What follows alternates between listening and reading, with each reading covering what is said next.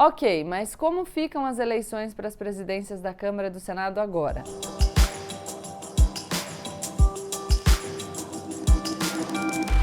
Olá pessoal, como eu sempre digo, a partir de agora, menos emoção e mais razão. Aproveita para se inscrever no canal, deixar o seu like e compartilhar esse vídeo com seus amigos. Vocês devem ter visto que o assunto que tomou conta dos noticiários nos últimos dias foi essa decisão do Supremo sobre a possibilidade dos presidentes da Câmara e do Senado concorrerem a uma reeleição dentro da mesma legislatura. A decisão da maioria dos ministros foi no sentido negativo, não pode. Após alguns dias emocionantes nas redes sociais, nos quais parecia que a votação ia para o outro lado, o lado do Rodrigo Maia, foi formada a maioria de seis votos a cinco no caso da presidência do Senado e de sete votos a quatro no caso da presidência da Câmara contra essa possibilidade de reeleição. E aqui eu já vou dizer, interessante isso, né? Essa diferença, entendeu? Por que que teve um número diferente de pessoas que votaram contra a reeleição no caso da Câmara e no caso do Senado? A gente vai falar sobre isso já já. Então vamos lá, vamos entender de onde vem essa questão. Em agosto desse ano, o PTB, que é partido do Roberto Jefferson, é o novo aliado, Roberto Jefferson, aliado amigo do presidente Jair Bolsonaro, fez esse questionamento no Supremo Tribunal Federal a respeito da reeleição. Há muito tempo já se especulava sobre as articulações que desejavam que os atuais presidentes das duas casas, o Davi Alcolumbre e o Rodrigo Maia, permanecessem nos seus cargos a despeito do que diz a Constituição. Mas espera, Gabriela, o que, que diz a Constituição? A Constituição de 1988, no artigo 57, parágrafo 4, diz o seguinte: eleição das respectivas mesas para mandato de dois anos, vedada a recondução para o mesmo cargo na eleição imediatamente subsequente. O entendimento, portanto, é no sentido de que a reeleição da mesma pessoa para a presidência de cada uma das casas só poderia acontecer em legislaturas diferentes, ou seja, em mandatos diferentes daquele parlamentar. O Rodrigo Maia já está há três mandatos como presidente da Câmara. Primeiro, ele assumiu a cadeira pela primeira vez em setembro de 2016, no mandato tampão, depois que o Eduardo Cunha, ex-presidente da Câmara, renunciou. Depois ele foi reeleito duas vezes, uma na legislatura anterior e outra na legislatura atual, que começou em fevereiro de 2019 e vai até fevereiro de 2023. Já o Davi Alcolumbre foi eleito para a presidência do Senado no início de 2019, ou seja, no início dessa legislatura que a gente está agora. Mas como o mandato de senador dura oito anos, se mantidas as regras, ele só poderia concorrer ao cargo novamente na próxima legislatura. E por que, que o PTB fez esse questionamento se já estava tudo muito claro na Constituição, né? Pelo que eu falei aqui. A gente pode especular, claro, não era segredo para ninguém que as articulações dentro do Congresso estavam sendo feitas para viabilizar essa mudança, mudança na regra. Do outro lado, o presidente Jair Bolsonaro não queria a continuidade do Rodrigo Maia, que tem se comportado como seu rival e também é quem decide se dá prosseguimento ou não aos pedidos de impeachment contra o presidente. Ou seja, quanto à reeleição na Câmara, a posição do Planalto era clara: eles não queriam que o Maia continuasse. Enfim, a gente já discutiu muito sobre os processos de impeachment contra o presidente Jair Bolsonaro. A gente sabe que o Maia é quem tem o poder para dar andamento, quer dizer, enquanto for presidente da Câmara, e não fez isso, né? O máximo que fez foi redigir algumas notas de repúdio nesse nosso passado recente. Mas enfim, o presidente Jair Bolsonaro tem um outro nome em mente. Já o Davi Alcolumbre do Senado é visto com bons olhos pelo Jair Bolsonaro. Uma articulação, portanto, para manter só o Alcolumbre no Senado seria boa para o presidente. O que ele não quer mesmo é o Maia. De olho nessas articulações e querendo agradar o presidente, o PTB entra com esse questionamento no STF. E a gente não pode esquecer aqui, falando do PTB, que o presidente Jair Bolsonaro está precisando de um partido para chamar de seu. Ele não conseguiu organizar o Aliança pelo Brasil. E como Roberto Jefferson é novo, mais novo BFF do Jair Bolsonaro, ele está lá fazendo a sua corte ao presidente, está tentando seduzir o presidente Jair Bolsonaro para ir para o PTB. Mas beleza, vamos voltar para essa votação no Supremo. Como é que aconteceu a votação? No final da semana passada, parecia que a opção seria pela possibilidade de nova eleição dos presidentes das casas, então que venceria essa tese que beneficia o Rodrigo Maia. O Gilmar Mendes, que é relator do processo, votou que a decisão deveria ser tomada dentro de cada uma das casas legislativas e foi acompanhada pelo Dias Toffoli, pelo Lewandowski e pelo Alexandre de Moraes. Segundo o entendimento do Gilmar Mendes, a interpretação da Constituição não deveria ser literal, principalmente quando a conjuntura assim orienta. E a conjuntura é a que a gente já descreveu, né? O Bolsonaro de um lado, o Rodrigo Maia de outro. O novo ministro indicado pelo Bolsonaro, o Cássio Nunes Marques, foi junto com o Gilmar Mendes na tese geral, mas decidiu num sentido que beneficia o Davi Alcolumbre, entendeu? Então só abre essa possibilidade para o Alcolumbre e veda a possibilidade para o Rodrigo Maia. Essa posição do Cássio Nunes Marques é uma posição que favorece não só o Davi Alcolumbre, que, enfim, também é Miglos, né, do Cássio Nunes Marques, mas também o presidente Jair Bolsonaro, que curiosamente foi quem indicou o Cássio Nunes Marques para o STF. Contra essa possibilidade de reeleição votaram Fux Faquim, Barroso, Marco Aurélio, Carmen Lúcia e Rosa Weber. De, desses todos, vou dizer que alguma coerência é do Marco Aurélio, mas a gente já fala. É, mesmo sem ter conseguido manter as portas abertas para o Alcolumbre, o presidente acabou saindo ganhando com essa decisão do STF, porque tirar o Rodrigo Maia é uma vitória para ele. E agora ele vai tentar eleger alguém do seu grupo político para ocupar essa cadeira da presidência da Câmara, que é tão importante. Tem gente comentando que os ventos dessa votação no Supremo mudaram muito durante o final de semana. O início da votação deu muita repercussão negativa na imprensa e nas redes sociais, e tem gente conjecturando que isso pode ter acarretado até a mudança de voto de alguns ministros. Ou seja, um pessoal que tinha tendência de votar possibilitando a reeleição do Rodrigo Maia e do Davi Alcolumbre também, então nesse sentido mais amplo, mas aí ouviu o burburinho das redes sociais e decidiu mudar de ideia. Essa possível mudança de posicionamento nos votos causou bastante desconforto entre os ministros da corte, mas esse não é um assunto novo. Eu já conversei com vocês sobre o poder que a opinião pública vem tendo sobre as decisões judiciais e como isso é ruim. E por que, que é ruim? Porque às vezes a influência da opinião pública pode levar a decisão do judiciário para o sentido que a gente quer, mas é um mecanismo perigoso, porque e quando os ministros decidirem algo que nos desagrada? a gente vai ter legitimado que eles decidam no sentido daquilo que aponta a opinião pública. E esse não é o trabalho deles. O trabalho deles, dos ministros do Supremo Tribunal Federal, é defender a Constituição Federal, não ouvir as vozes das ruas. Eles sequer têm um cargo representativo.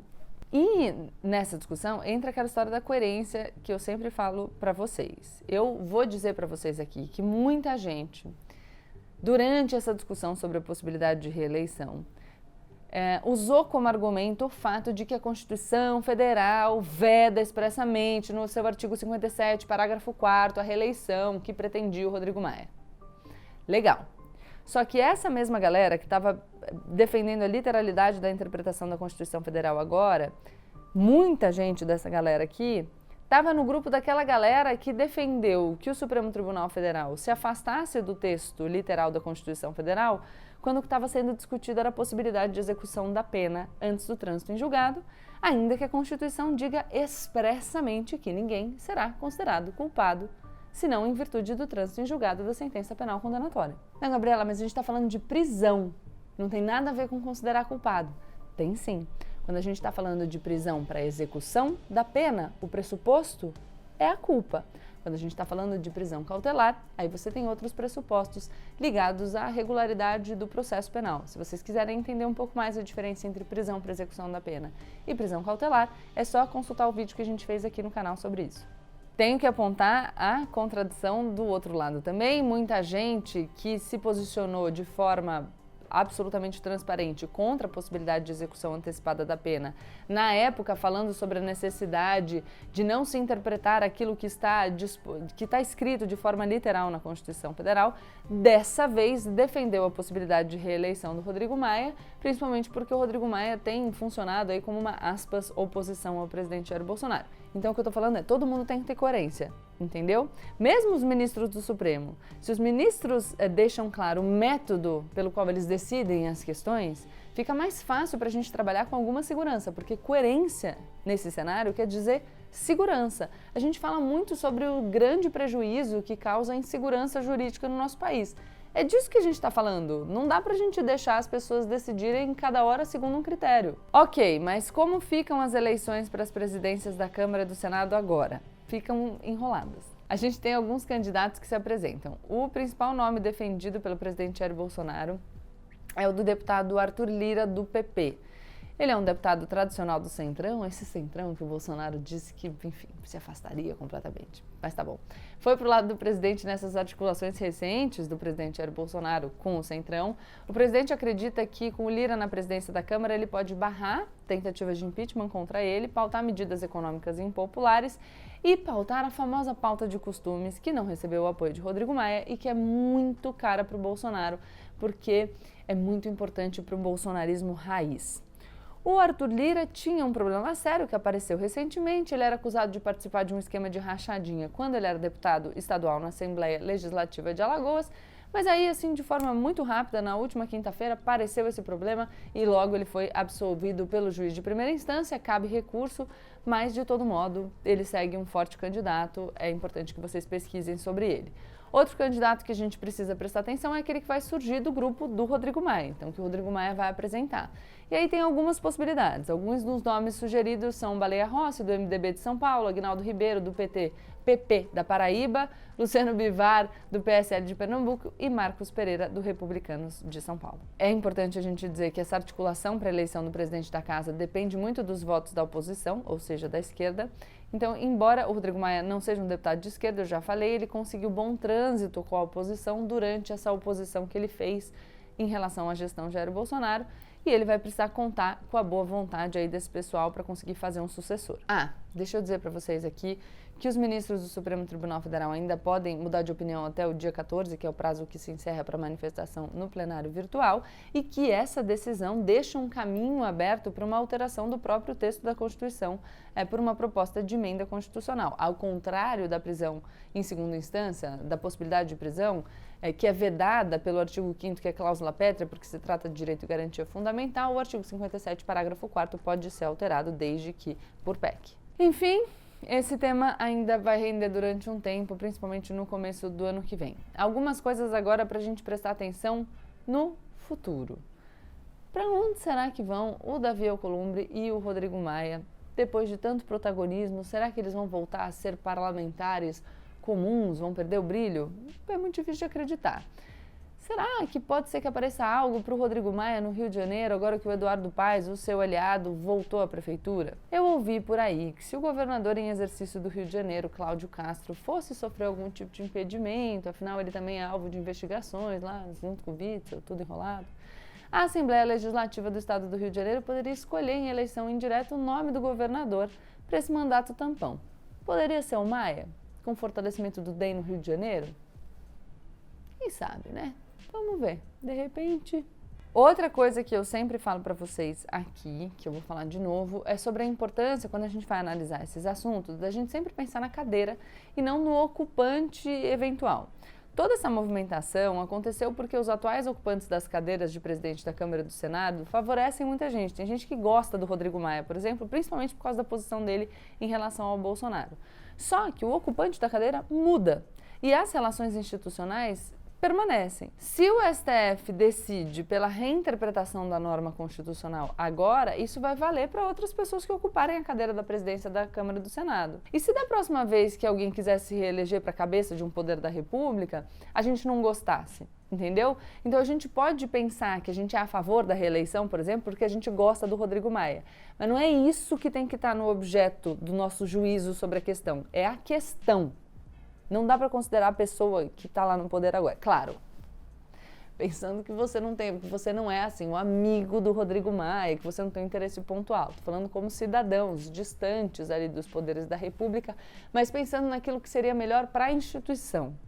Entendeu? Porque a análise conjuntural e não estrutural pode embananar um pouco as coisas. A gente precisa sempre testar se a nossa opção por determinada solução agora seria a mesma se o ocupante da cadeira fosse uma pessoa que a gente não gosta. Eu gosto muito de propor esse teste porque eu acho que aí a gente consegue manter alguma coerência e fazer um juízo objetivo das questões. E, de novo, a gente precisa conversar seriamente sobre esse poder que a gente está dando para os ministros do Supremo Tribunal Federal, que vem interpretando a Constituição com critérios pouquíssimo claros, à exceção do ministro Marco Aurélio, que votou pela literalidade da Constituição e da lei nas, em todas as oportunidades que teve e agora se manteve o seu posicionamento. A gente precisa pensar nisso porque, como vocês sabem, os ministros do STF não são eleitos, eles são nomeados pelo presidente da República depois da sabatina no Senado Federal e, curiosamente, os responsáveis por dar andamento a um processo, um eventual processo de impeachment contra os ministros do Supremo é o Senado. Então tem que prestar bastante atenção é, nesses freios e contrapesos, na interação entre os poderes, para que a gente não caia na cilada de chancelar poder demais para um dos poderes e depois, quando esses ocupantes dos cargos usarem o poder que a gente legitimou em demasia, a gente se frustrar, porque em algum momento a decisão que eles vão tomar, que se distancia da Constituição Federal ou que se distancia das leis, pode não ser do nosso agrado e aí a quem a gente vai recorrer. Então é isso, espero que vocês tenham gostado. Se gostaram, deixem o like de vocês, se inscrevam no canal e compartilhem o vídeo com seus amigos.